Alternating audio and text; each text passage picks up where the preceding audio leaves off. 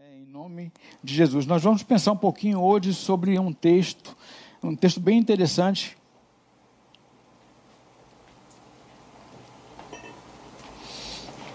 Para a gente pensar um pouquinho sobre é, o propósito, sobre a vida, é, como que a gente estabelece é, o nosso caminho, né? Nós vamos pensar um pouquinho sobre é, essas questões né, que a gente propôs, é, esses poucos minutos que nós temos, uma breve reflexão. E a gente é, propôs o tema Voltando a Viver com um Propósito. Né, eu pensei nesse tema baseado exatamente no texto que a gente vai já já compartilhar em Atos, né, no capítulo 1. E ele está baseado exatamente nas experiências dos discípulos. Por isso eu pensei né, no voltando a viver com propósito. Mas eu sei também, reconheço, que é bem provável né, que eu esteja falando para alguém que nunca tenha pensado em tempo algum sobre o propósito da própria vida, ou talvez tenha descoberto o propósito que, que é, cada um tem, né?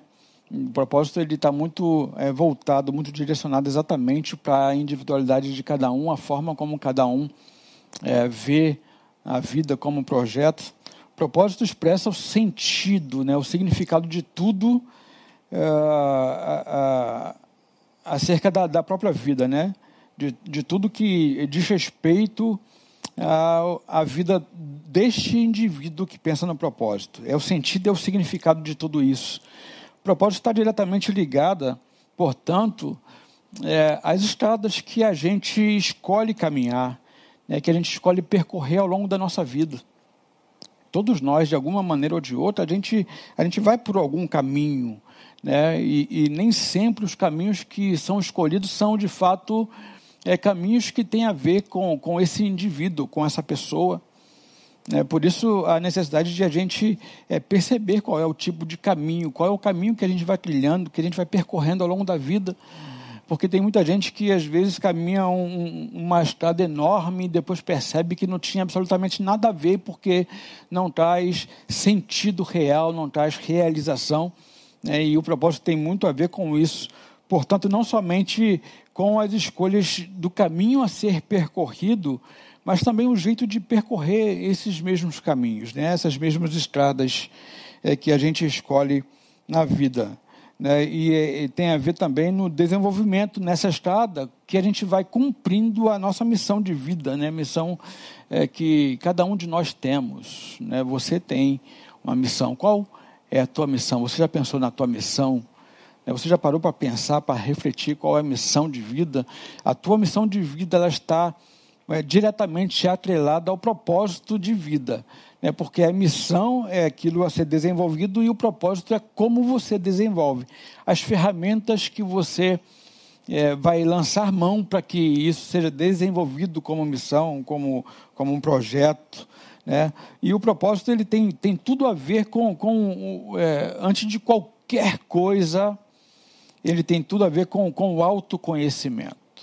É, quando a gente começa a a, a mergulhar um pouco para dentro mesmo, um, um pouco para a gente, a gente começa a entender exatamente quem a gente é, né? É, qual a nossa constituição, qual a nossa forma de pensamento, qual a nossa personalidade, qual o nosso caráter.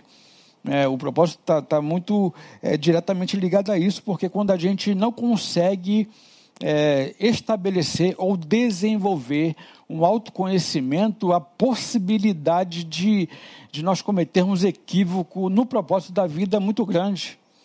É porque o autoconhecimento ele é, é ele é a matéria-prima né, para que a gente possa, de fato, é, viver a nossa vida com propósito.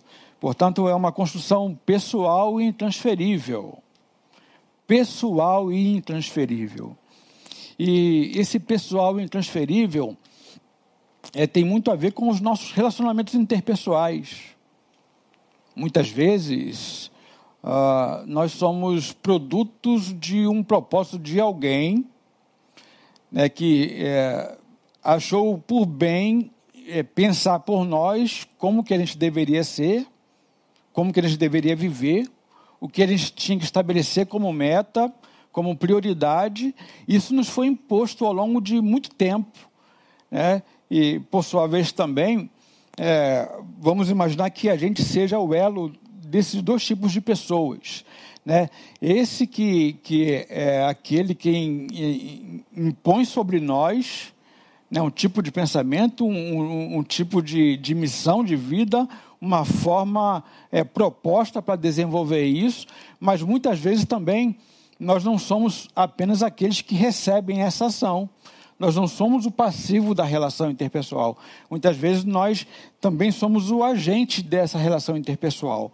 De um lado, a gente recebe de alguém essa imposição, né, e do outro lado também a gente às vezes quer impor é, a, a aquele a quem a gente se relaciona, né, quer seja cônjuge, quer seja é, o filho, né, de alguma maneira aquele que você exerce influência, muitas vezes a gente equivocadamente quer impor o nosso propósito, ou aquilo para o que nós fomos chamados nesta vida como missão, a gente quer colocar para o outro. Portanto, o propósito é, impessoal, é pessoal, melhor dizendo, e intransferível. É uma construção que você vai fazendo a partir do autoconhecimento que você adquire é, de si mesmo, né? com os erros, com acertos, com as melhoras, com o crescimento, né? com os potenciais. Tudo isso é, é, é uma mistura que vai é, gerando você, né? a fim de que você possa viver uma vida que, que vale a pena, né? não somente subsistir na vida, empurrando com a barriga a vida, mesmo que, teoricamente, você é, é visto como alguém que, que, que é, foi alguém de sucesso né, naquilo que fez. Você pode ter muito dinheiro, você pode estar num, num excelente emprego, você pode ter reconhecimento social, mas é, nem sempre, ou no, isso não quer dizer determinantemente que você viveu a sua vida até agora com um propósito. Se você não se realiza nisso, de alguma maneira você não tem prazer nesse negócio, né? Você quer ver se o propósito de fato uh, tem a ver com você, como missão de vida? Está muito. É, há uma pergunta que você é, pode fazer: Você faria o que faz se não fosse pelo dinheiro que ganha?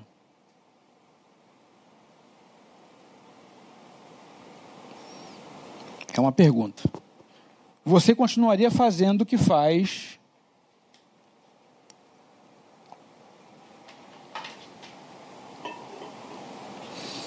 se você não tivesse exatamente tudo isso que você tem a partir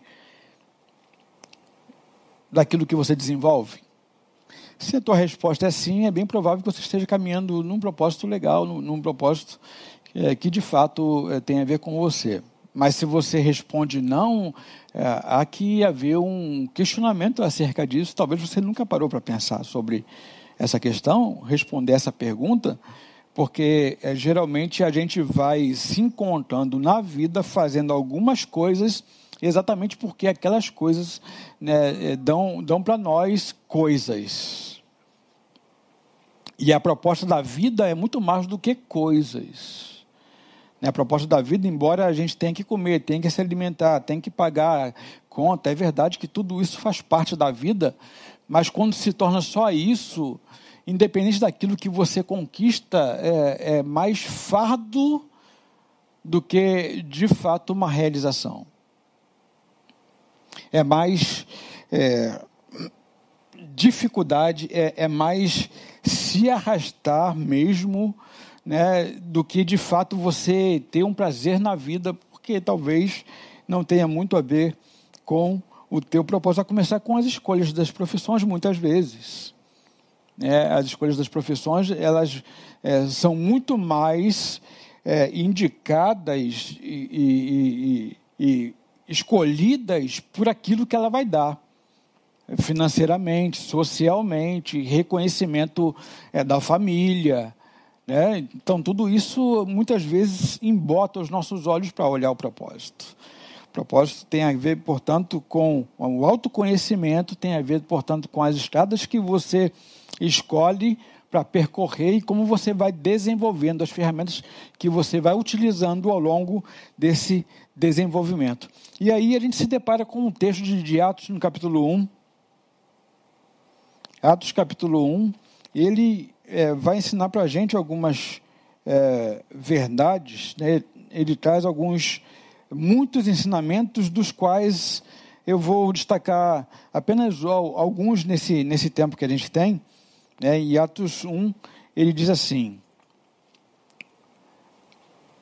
Em meu primeiro livro, caro Teófilo,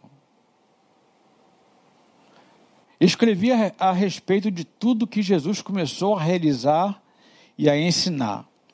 Esse que está falando, irmãos, aqui, só um parêntese, é Lucas. É, Lucas é quem escreveu o Evangelho de Lucas, obviamente, e ele começa a escrever, então, os Atos dos Apóstolos no livro, ele vai fazendo um compêndio disso, e ele faz alusão, ele faz menção a Lucas 24, né, quando ele falou é, da subida de Jesus, quando Jesus foi assunto aos céus, né, então ele começa a narrar é, sobre esse livro. Né? Vamos voltar então ao texto de Atos agora, até o dia em que foi elevado ao céu, ele está falando de Jesus exatamente, logo após haver entregue seus mandamentos por intermédio do Espírito Santo aos apóstolos que havia escolhido.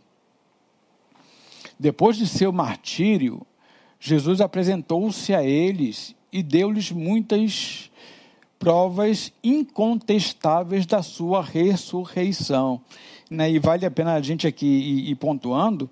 Essas provas incontestáveis da ressurreição é porque, se vocês pararem para analisar, acompanhar os evangelhos ali, é, quando Jesus ressuscitou e, e ele é, e esse, esse ressuscitar foi anunciado aos discípulos, muitos deles duvidaram, né? duvidaram da, é, de, de, Maria Madalena, duvidaram é, depois é, do, dos discípulos de Emaús, lá no caminho de Emaús, quando Jesus aparece para eles e eles retornam à reunião dos discípulos, eles falam que Jesus apareceu, eles não criam.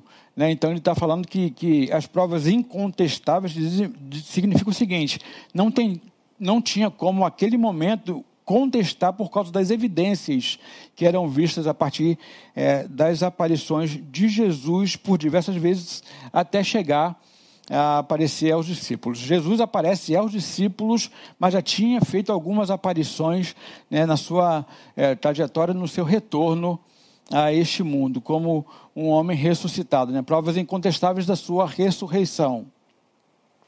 Aparecendo-lhes por um período de 40 dias. Olha que coisa interessante esse texto de Atos traz para nós. Né, Jesus não ficou dois dias, três dias, uma semana.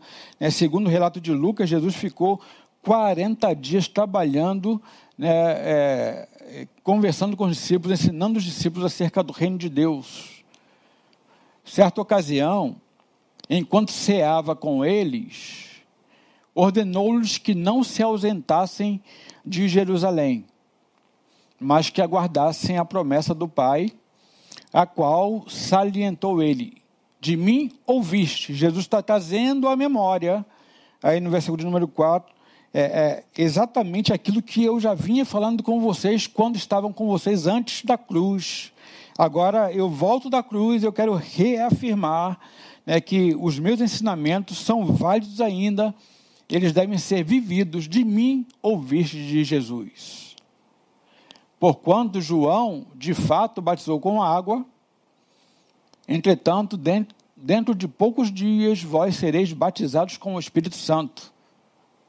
Então os que se haviam reunido lhes consultaram: Senhor, será este o tempo em que restaurarás o reino a Israel? Outro parênteses aqui, né, eu vou passando pelo texto, vou, vou comentando algumas coisas já, vou aproveitando e depois eu me fixo mais em alguns versos.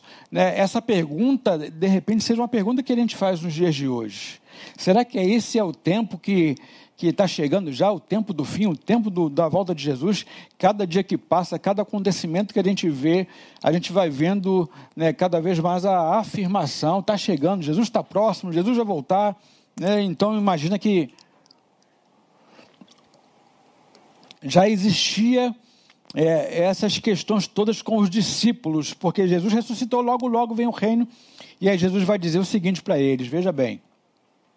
E ele lhes afirmou: Não vos compete saber as épocas ou as datas que o Pai estabeleceu por sua exclusiva autoridade. Jesus está dizendo o seguinte: é não se preocupem com o tempo, quando que vai ser, qual é o dia, qual é o mês, vai ser de madrugada, pela manhã, à tarde, noite, não, não se preocupe com isso.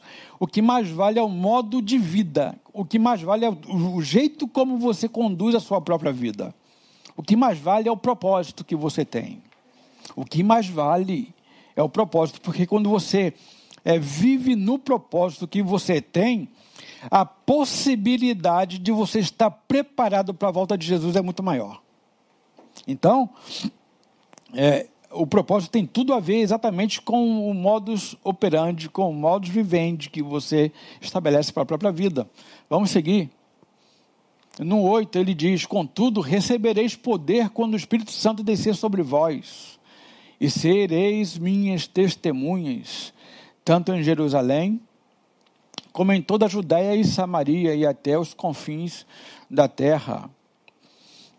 Tendo dito essas palavras, foi Jesus elevado às alturas enquanto eles, os discípulos, o contemplavam, até que uma nuvem encobriu da vista deles. E aconteceu que, estando eles com os olhos fixos no céu, enquanto ele subia, surgiram junto deles dois homens vestidos de brancos que lhes comunicaram: Homens galileus, por que estáis contemplando as alturas esse Jesus, que dentre vós foi elevado aos céus, retornará do mesmo modo como o viste subir? Aí aquele texto, aquele, aquela canção que a gente Joel, há muito tempo a gente canta Então se verá o Filho do Homem, né? Vindo sobre as nuvens com poder e glória. Então Jesus foi elevado aos céus pelas nuvens e as nuvens é, é, o tomaram, né, mas aí é, os anjos aparecem para os discípulos e dizem: Esse mesmo Jesus, do jeito que vocês viram ele indo, ele voltará novamente, né, retornará do mesmo modo. Então eles voltaram para Jerusalém, vindo do monte chamado das Oliveiras, que lhes fica próximo a Jerusalém, a distância de cerca de um quilômetro. É o texto que nós queremos é, pensar um pouquinho com vocês hoje. E a gente percebe, no verso 3 e 4 já fez menção, Jesus, né, depois de ressuscitado, ele fica com eles um pouco mais de tempo. Né, os faz relembrar de ensinamentos, trazendo de volta ao propósito e a promessa do Espírito Santo.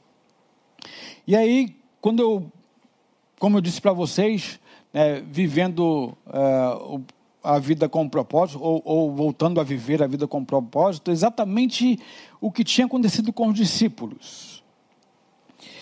É, perceba que é, quando Jesus começa o seu ministério na terra, e Jesus é batizado e ele vai ao deserto, e ele é tentado no deserto, e ele, ele suporta essa tentação, ele vence a tentação, né, ele, ele sai de lá fortalecido, ele sai pronto para a missão dele, com o propósito dele. Jesus tinha um propósito dele. Mas Jesus, é, quando ele volta e ele começa a, a, dizer é chegado o reino dos céus, Jesus é, entende que deveria ter alguns discípulos com ele, para caminhar com ele. Jesus queria dividir as tarefas com algumas pessoas que ele entendia que tinham capacidade de caminhar junto com eles, com ele. E aí é, é exatamente o que vai mostrar para nós em Lucas, no capítulo 5, de 4 a 10. Né? É importante que a gente leia esses textos, exatamente porque ele vai, vai dando para a gente exatamente a ideia do que a gente quer passar. No Lucas é, 5, 4 e 10, é, é, é, esse texto ele apresenta um, um, um momento de pesca abundante. Né? Jesus surpreende os discípulos. Olha o que diz o texto. Assim que acabou de ministrar, dirigiu-se a Simão e aos demais e lhes pediu: Ide para onde as águas são mais profundas e lançai as vossas redes para a pesca. Ao que lhe replicou Pedro: Mestre, tendo trabalhado durante a noite toda, e aí é, é importante frisar que Pedro não tinha ainda uma relação com Jesus, Pedro não caminhava com Jesus, Pedro é, tinha uma atividade específica, Pedro era, era pescador, né? E Pedro era, era é, expert naquilo que fazia, naquilo que Jesus estava mandando ele fazer. Jesus estava ordenando que ele voltasse né, para as águas mais profundas. Ele diz: Senhor, mas nós já, já pescamos a noite toda. A maré não está para peixe hoje. A maré não está em condições de dar nada para a gente. Eu sei do que eu estou falando, eu conheço do ofício. Né, eu, eu, domino a, a, matéria aí, e aí ele diz o seguinte: é, nós não pegamos nada, Todavia, confiando em tua palavra, lançarei as redes. Assim procederam e pegaram enorme quantidade de peixes, tanto que as redes começaram a se romper. Por este motivo, acenaram aos seus amigos no outro barco para que viessem ajudá-los. Eles chegaram, lotaram ambos os barcos e a ponto de começarem a afundar. Diante de tamanho evento, Simão se prostrou aos pés de Jesus e declarou, reconhecendo a falibilidade, reconhecendo a limitação humana ou o homem pecador que ele era, de ver tamanho prodígio sendo realizado, ele diz: Afasta-te de mim, Senhor, pois sou homem pecador, porquanto ele e seus companheiros estavam maravilhados com a pesca. E no 10 diz: que, assim como Tiago e João, os filhos de Zebedeu, que eram sócios de Simão, todavia João revela a Simão: não tenhas medo.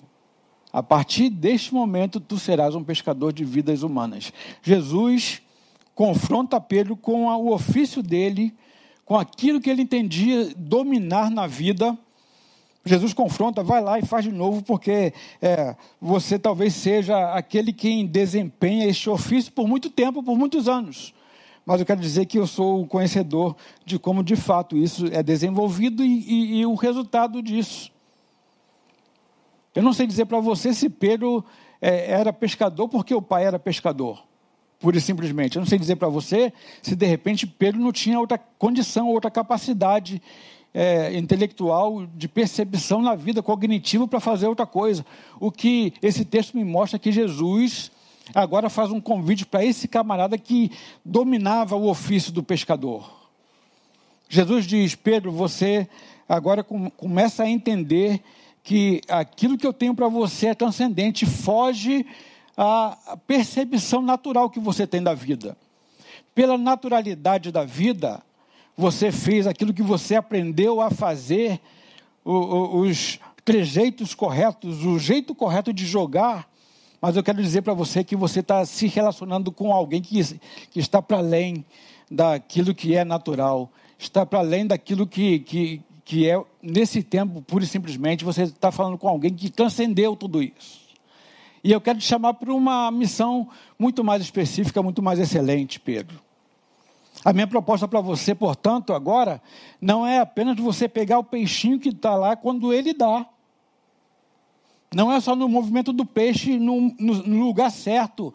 Mas eu estou te chamando, Pedro, para você entender que é, talvez seja a hora de você entender qual é o propósito da tua vida. Eu estou te chamando para dar sentido à tua vida.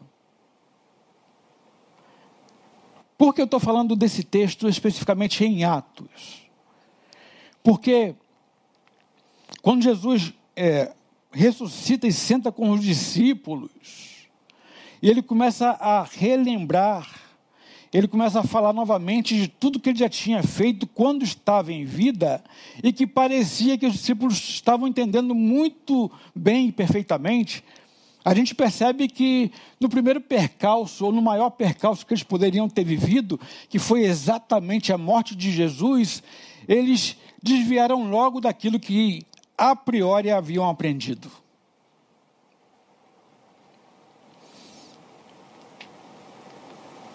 A partir desse texto, eu me dou o direito de questionar se de fato eles tinham aprendido. Talvez durante o ministério de Jesus, até ali, Pedro era apenas um reprodutor daquilo que via. Talvez até aquele momento, Pedro e os outros discípulos utilizavam palavras né, de efeito, jargões, utilizava palavra de vitória. Mas ele não conseguia entender ainda que, de fato, essas palavras não podem ser apenas palavras. Não podem ser só é, é um verbo que sai da boca. O que Jesus propunha para Pedro era que aquilo se tornasse verdade nele. O que Jesus desejava para os discípulos, portanto, é que eles pudessem aprender de fato. Porque, veja bem, tudo que é, de verdade nos faz movermos-nos na vida, caminhar, escolher direção, é sempre a partir da verdade que a gente tem dentro de nós. Todos nós temos uma verdade em nós. Está certo, está errado, é, é, não é exatamente o caso de dizer que está certo ou que está errado, mas é o modo que você aprendeu a fazer. Foram através das conjecturas, dos conhecimentos, dos ouvidos, dos contatos, das buscas, das pesquisas, do ouvir um sermão, de ver um professor fazendo, mas é exatamente aquilo que você vai colocando dentro de você e vai se tornando verdade em você. E, e a tua vida, ela parte a partir destas verdades, verdades, independente de qual seja ela. Independente de se for uma verdade verdadeira ou uma verdade mentirosa, mas é a verdade que nesse momento existe dentro de você. Uma verdade é, inequívoca ou equivocada. Não importa, o que importa é que essa verdade que você tem dentro de você, de várias questões, de vários assuntos, de vários temas, da vida, dos relacionamentos, da profissão, de Deus, do Evangelho, da igreja, do mundo que a gente vive hoje, é exatamente a verdade que a gente vai estabelecendo dentro de nós, ou vai sendo estabelecida dentro de nós, por intermédio de uma outra pessoa que nos move. O que Jesus tinha ali o desejo de fazer novamente, e trazendo a memória novamente e, e recapitulando novamente. Jesus estava tentando fazer com que, de fato, os discípulos pudessem aprender. Porque a proposta de Jesus em todo o tempo não é somente é, da paz. A proposta de Jesus não é somente dar descanso. A proposta de Jesus não é somente da salvação no que diz respeito ao olhar do judeu, porque salvação ganhou a conotação de eternidade ou, ou da vida após a morte depois de Jesus, a partir do Novo Testamento. Até então, salvação era o livramento da agrura, da dificuldade do momento. E é o que a gente está vivendo hoje, irmão. O que a gente está vivendo hoje não está fácil, não. Para o judeu era salvação, Senhor. Salvação era o, o término da, da pandemia. Senhor, salvação é, é, é a cura do corpo. Senhor, salvação é a comida para comer. Salvação, salvação era exatamente a solução, a resolução do que se vivia no momento. Mas o que Jesus está propondo para os discípulos aqui, quando ele se senta com os discípulos, quando ele conversa, eu estou propondo uma outra coisa, um, um, uma outra ideia.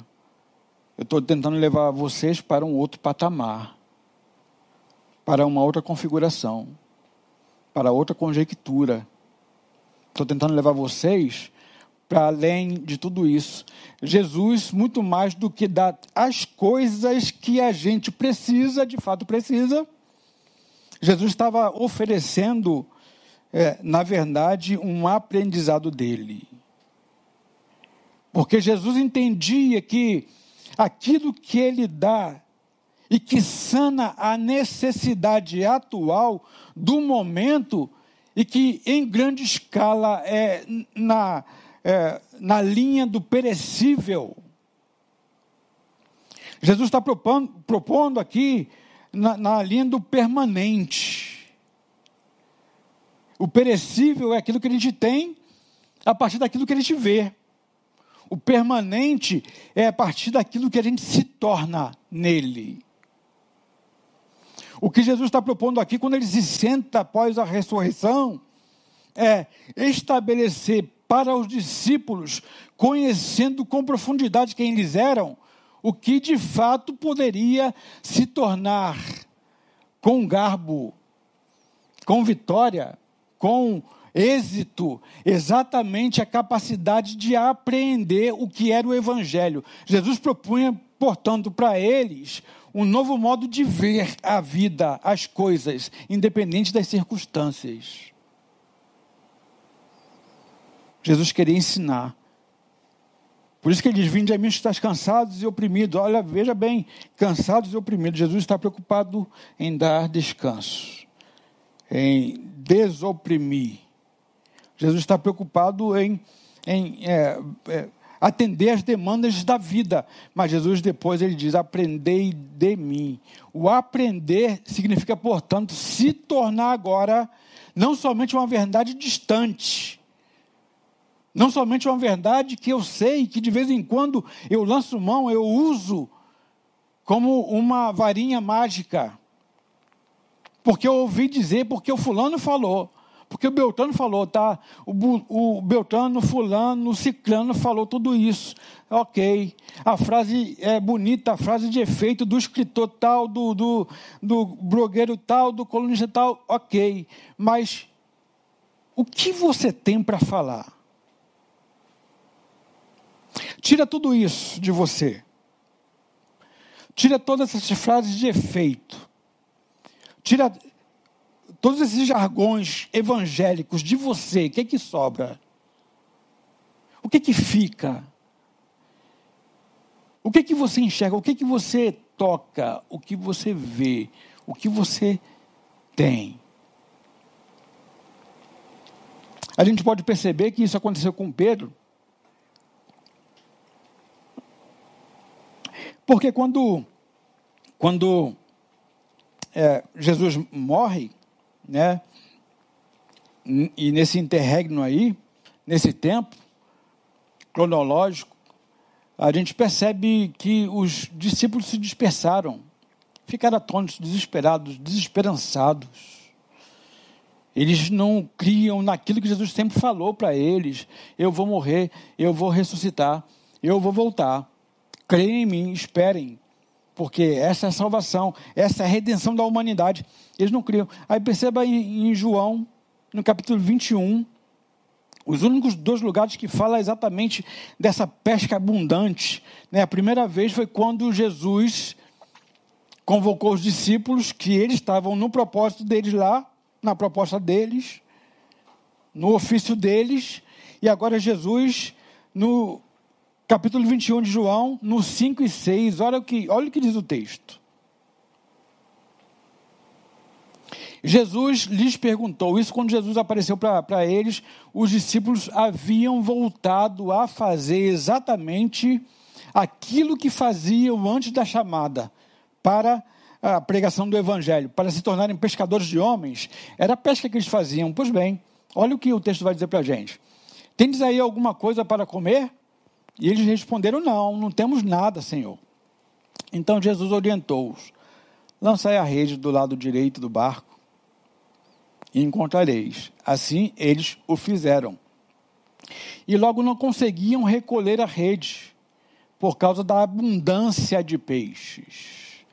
Diante disso, o discípulo a quem Jesus amava disse a Pedro: É o Senhor. Assim que Pedro ouviu que era o Senhor, ele é, se jogou na água, se escondeu, colocou a túnica, vamos ficar até aí, e aí o texto vai dizer que ele vem depois, ele come, né, ele participa daquele momento, daquela, daquela ceia ali, daquele bate-papo, daquela confraternização, daqueles comes e bebes, e aí Jesus, logo em seguida, aproveitando como ferramenta exatamente atingir aquilo que era a forma como Pedro entendia a vida pela pesca Jesus entende exatamente quem é você, sabe por onde chegar em você, qual é o caminho para chegar a você. Jesus utiliza isso com Pedro, depois Jesus diz para Pedro, reconciliando-se com Pedro, ou reconciliando, melhor dizendo, muito mais do que com Jesus, porque Jesus estava reconciliado com ele, mas reconciliando Pedro ao propósito que ele tinha para ele. Jesus diz: Apacentai as minhas ovelhas. Pedro, eu te chamei para deixar de ser pescador de peixes para ser pescador de homens. mas logo na primeira dificuldade, no primeiro percalço, Pedro, o que, que você fez? Deixou de ser pescador de homens para novamente se tornar pescador de peixe.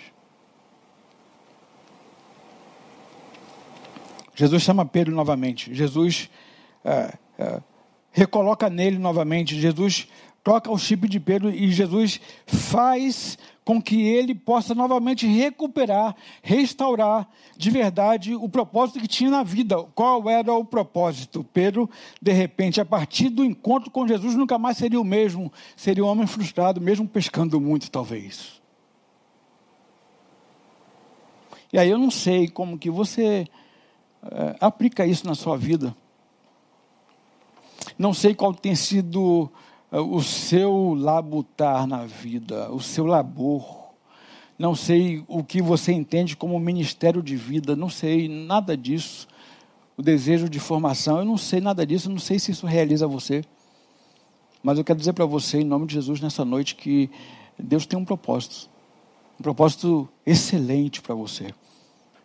E o desejo dele é que você encontre isso nele, que você entenda é, por ele que propósito é esse?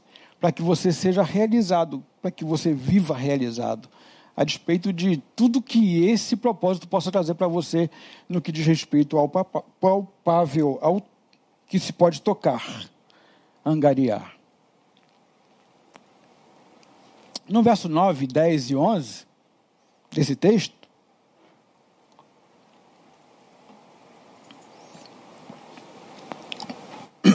Jesus ensina para a gente alguma coisa. Veja aí. Então, assim que saltaram em, em terra, viram ali uma fogueira. É, é, em Atos 1, tá bom? Atos 1, voltando. Eu não avisei, desculpe. Isso, Atos 1, 9. Tendo dito essas palavras, né, ali Jesus conversando com os discípulos, explicando novamente que não, não interessa ficar sabendo qual é o tempo que o reino de Deus vai ser estabelecido, é, e, e, o que importa é, é, de fato que você possa viver a tua vida com propósito aqui na terra. Tendo dito essas palavras, foi Jesus elevado às alturas enquanto eles o contemplavam, até que uma nuvem o encobriu da vista deles. E ainda mais, é, 10 e 11, aconteceu que estando eles com os olhos fixos no céu enquanto ele subia, surgiram junto deles dois homens vestidos de branco, que lhes comunicaram: Homens galileus, porque estás contemplando as alturas este Jesus, que dentre vós foi elevado ao céu, retornará do mesmo modo como o viste subir. Esse texto aí, esses versos, mais precisamente 9, 10 e 11, vai ensinar para a gente que, que uh, Jesus, assim como foi elevado aos céus, ele há de voltar. Beleza, já falamos sobre isso aqui, todos nós sabemos disso. Jesus voltará, isso é uma realidade que infelizmente nesse tempo tem faltado na boca de nós que o seguimos. Porque a gente só pensa exatamente naquilo que a gente pode angariar, e, e nada errado nisso, mas a gente tem que é, angariar aqui, lembrando que Jesus voltará um dia. Mas ao mesmo tempo, aqueles que ficam só atônitos, parados, fixados, olhando para o céu, para ver se o milagre vai cair do céu, o novo maná vai ser derramado sobre nós. Nenhuma coisa nem outra, apenas as duas coisas ao mesmo tempo. O que esse texto vai ensinar para nós, portanto, é que ah, Jesus vai voltar, mas enquanto isso não acontece, há muito trabalho a ser feito, irmão. Há muito propósito a ser desenvolvido. Há muita coisa a, a conquistar. Há muitos percalços a superar. Há muitas vidas a abençoar. O propósito de Deus, portanto, para nós, ele é contínuo, ele é permanente. É a gente viver nessa terra com sabedoria e entendimento, porque nós somos agentes da paz. E aí a gente fala muito de paz, de paz, de paz, de paz, mas no que depender de vós do texto, tendes paz com todos os homens. Não sei como é o teu relacionamento interpessoal com, com o vizinho, com a esposa, com o filho, com o patrão, com o pastor, com quem você divide a vida, não sei qual é. Jesus ordenou que vigiássemos. Certa feita em Mateus 26, 41, orai e vigiai, diz o texto de Mateus 26 e 41 para nós, né? porque o espírito com certeza está pronto, mas a carne é fraca. A nossa carne não está preparada, então é exatamente o orar e vigiar.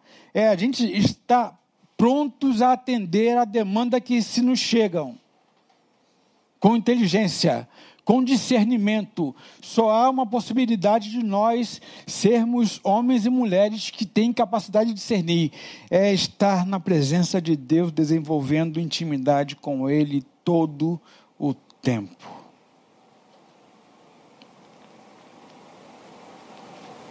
Olha Lucas 9, 62. Orar, vigiar, mas também trabalhar. Jesus disse: Ninguém que coloca a mão no arado e fica contemplando as coisas que deixou para trás é apto para o reino de Deus. É isso que Jesus disse. Ninguém que coloca a mão no arado fica contemplando as coisas que deixou para trás. Ah, eu perdi. Ah, porque era meu, porque não tenho mais, porque o mundo me tirou, porque a outra pessoa tomou o meu lugar no, no emprego, e a outra pessoa, e fui mandado embora. E agora estou. Aí a gente vai, vai se pegando, vai se limitando a essas coisas. Jesus está falando: ninguém que põe a mão no arado, ninguém que, que começa a me seguir, ninguém que se relaciona comigo, não tem como mais voltar para trás, porque. É, a ideia que Jesus tem é que a nossa capacidade de, de percepção evolua cada vez mais. A evolução faz parte de mim e de você desde que o mundo é mundo, desde que o homem é homem sobre a face da terra. Deus criou o mundo, nós somos criacionistas, mas Deus também permite que a gente possa evoluir nessa caminhada de desenvolvimento existencial, emocional. É exatamente a proposta de Jesus. E quando ele se apresentaria falando para os discípulos e os, e os anjos, quando aparecem, ah, vocês estão aí parados, atônitos, vivendo o passado, vivendo quando tiveram, o que viveram no passado, as experiências que teve com Deus e como que é agora. Qual foi a última experiência que você teve com Deus que você pode contar aqui agora? Ah, porque em 1973, tal, em 1973 você teve isso, mas e, e, e, e, porque a gente fica vivendo no passado. E Jesus está falando do passado, não é só passado do que foi ruim, não. Jesus está falando também de coisas boas, porque muitas vezes a gente fica ali é, bajulando aquilo que a gente conquistou e a gente deixa de viver. A vida é contínua e permanente. É exatamente o propósito que nos faz perceber isso, a continuidade da vida. A gente vai crescendo, a gente vai evoluindo, a gente vai indo de glória em glória. É assim que a palavra ensina para nós. É isso que esse texto está ensinando para mim e para você nessa noite. Jesus vai voltar. E aí eu queria voltar no verso de número 8. Caminhando para o final.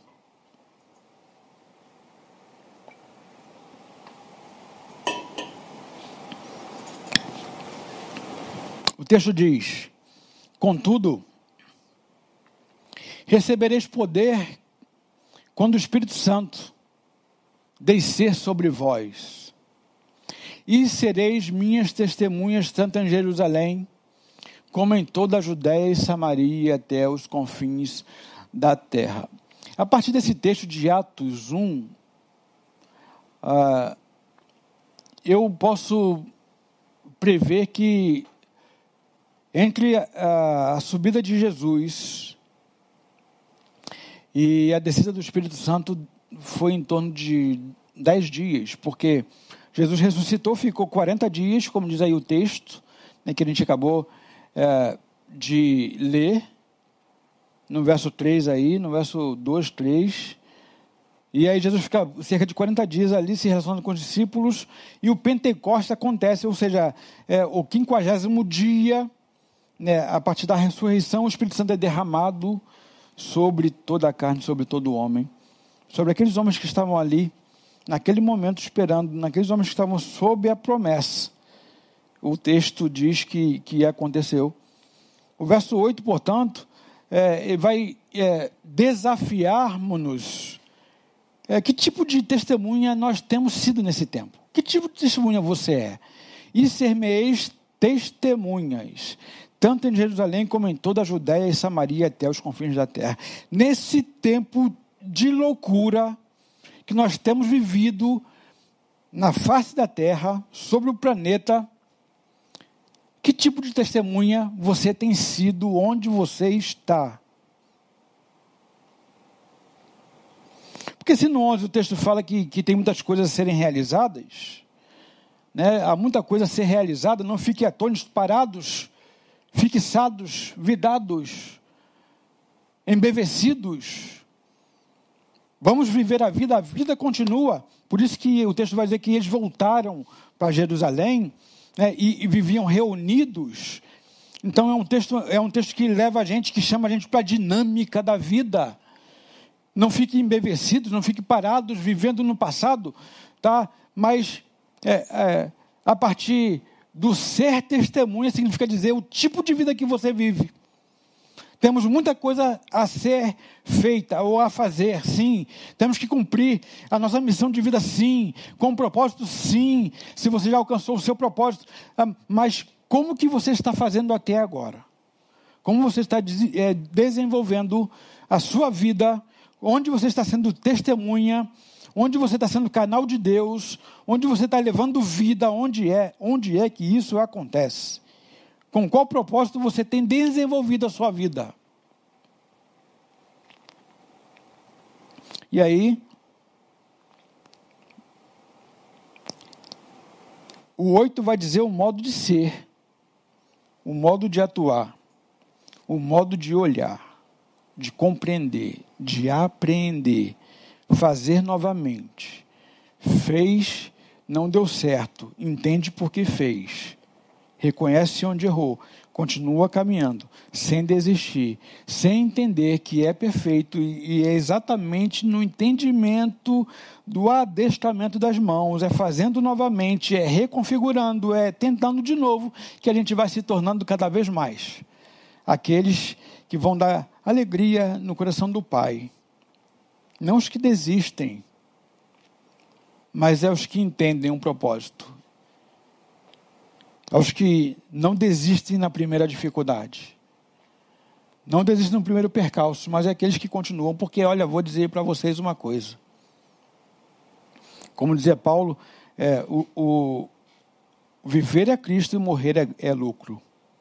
Pois bem, a gente tem vivido um tempo de, de muita agonia na face da terra. A gente vai acompanhando as pessoas desesperançadas, procurando, tentando ouvir, enlouquecendo verdadeiramente. E a gente vai, muitas vezes, porque os nossos olhos estão embotados, não conseguimos entender, fazer a leitura desse tempo, discernir o tempo, não entender o propósito, a gente vai entrando nisso, a gente vai ficando louco também. O desespero de ser a próxima vítima.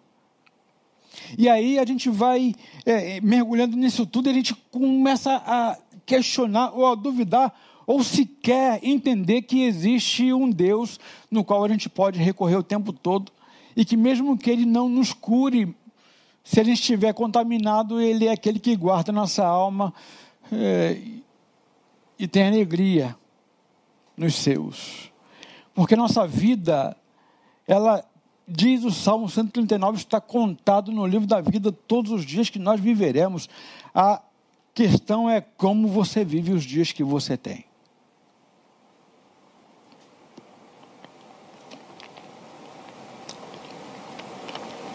E isso está muito ligado exatamente à forma como a gente olha para a gente. Né? É, como você olha a si mesmo. E aí vale a pena você refletir né, o olhar que você tem para com você, né, o quanto você conhece de si mesmo. O quanto você permitiu ou permite que você seja alcançado por aquele que possa perscrutar. Qual a capacidade que você desenvolve de ouvir?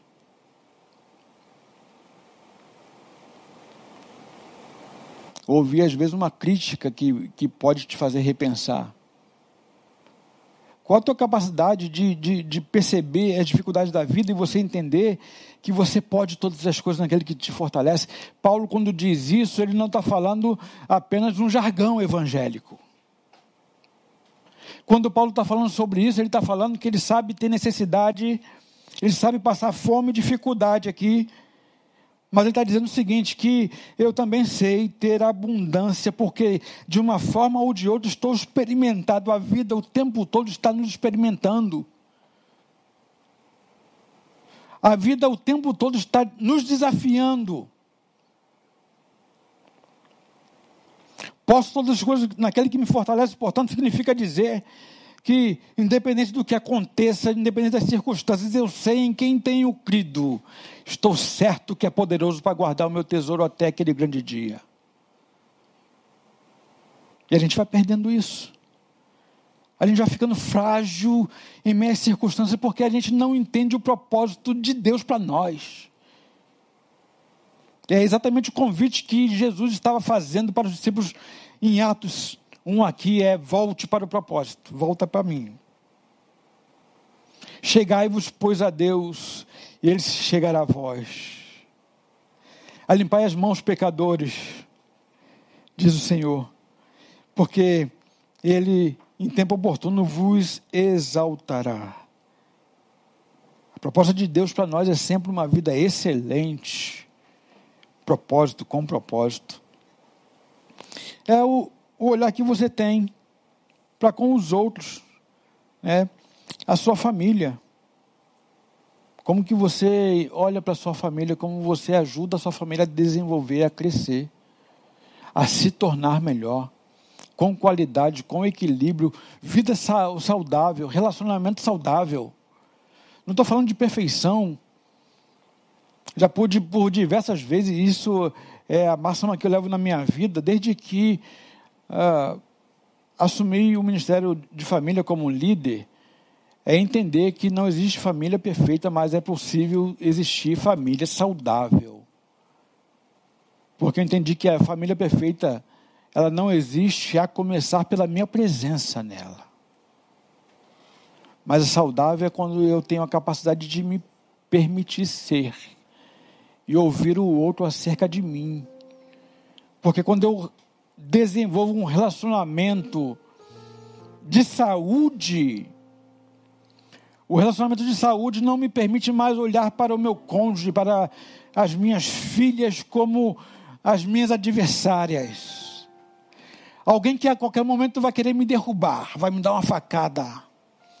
Mas eu olho para elas como companheiras, como parceiras na caminhada, ajudando-se mutuamente uns aos outros.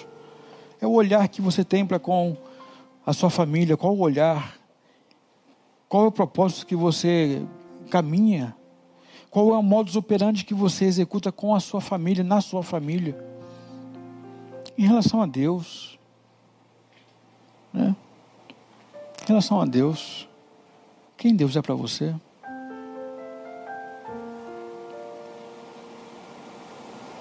Um provedor de coisas? Ou aquele que muito te amou e deu o filho como prova cabal do grande amor, e te dá vida abundante ainda aqui na terra, mas ainda mais te oferece e, e, e, e espera você para a vida na eternidade. Porque o segredo do Evangelho é exatamente a comunhão que se estabeleceu em Jesus que outrora havia sido rompido pelo pecado. Jesus veio resgatar, resgatar o que se havia perdido. Jesus não veio dar muita coisa nessa vida. A vida abundante também traz essas muitas coisas, mas Jesus veio resgatar o que se havia perdido. Ele veio te dar novamente acesso a Deus. E isso, infelizmente, nesse tempo tem ficado tão secundarizado.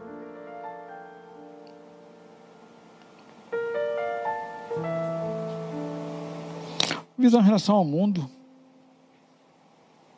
Jesus dizia: No mundo tereis aflições, mas tem de bom ânimo. e a capacidade de, de você se estabelecer de que forma você pode contribuir com o mundo. O pastor Lindoval, em seu Instagram, no dia de hoje, colocou lá, falando sobre a morte. Sobre a morte, não, perdão, também morte, porque tem a ver sobre a fome. Né? Centenas de eh, milhões de pessoas que têm passado fome e, e, e, quase a totalidade fome extrema, uma grande quantidade desse, desse número, fome extrema. O que, que você pode fazer? É sim, é uma coisinha aqui, outra ali, você vai encontrando sentido, porque você vai colocando o propósito certo, o modo certo de, de desenvolver. Daqui a pouco você ganha sentido para a vida.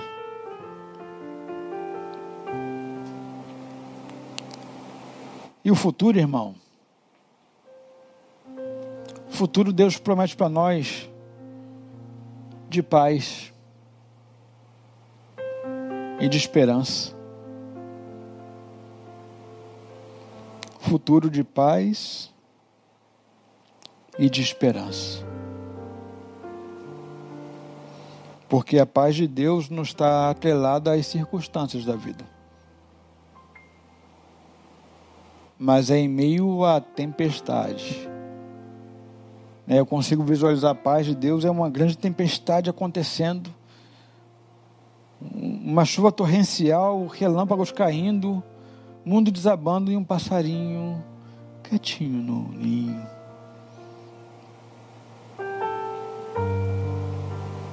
Porque a tua vida está na mão do Eterno.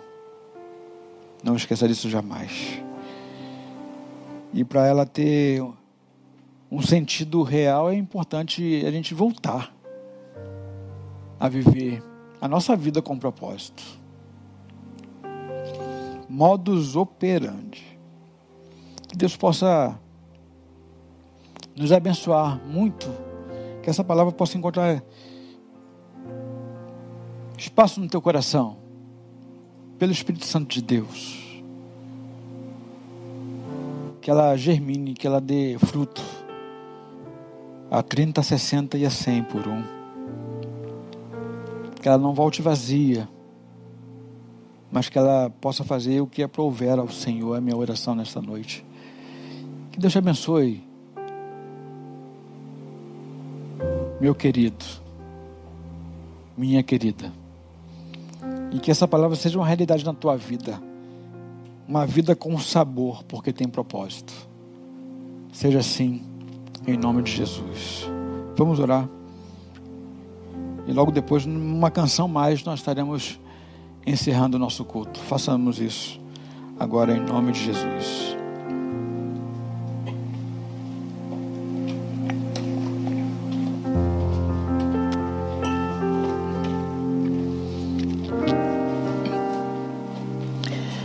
Obrigado por tua palavra, Senhor. Coloco em tuas mãos agora toda a vida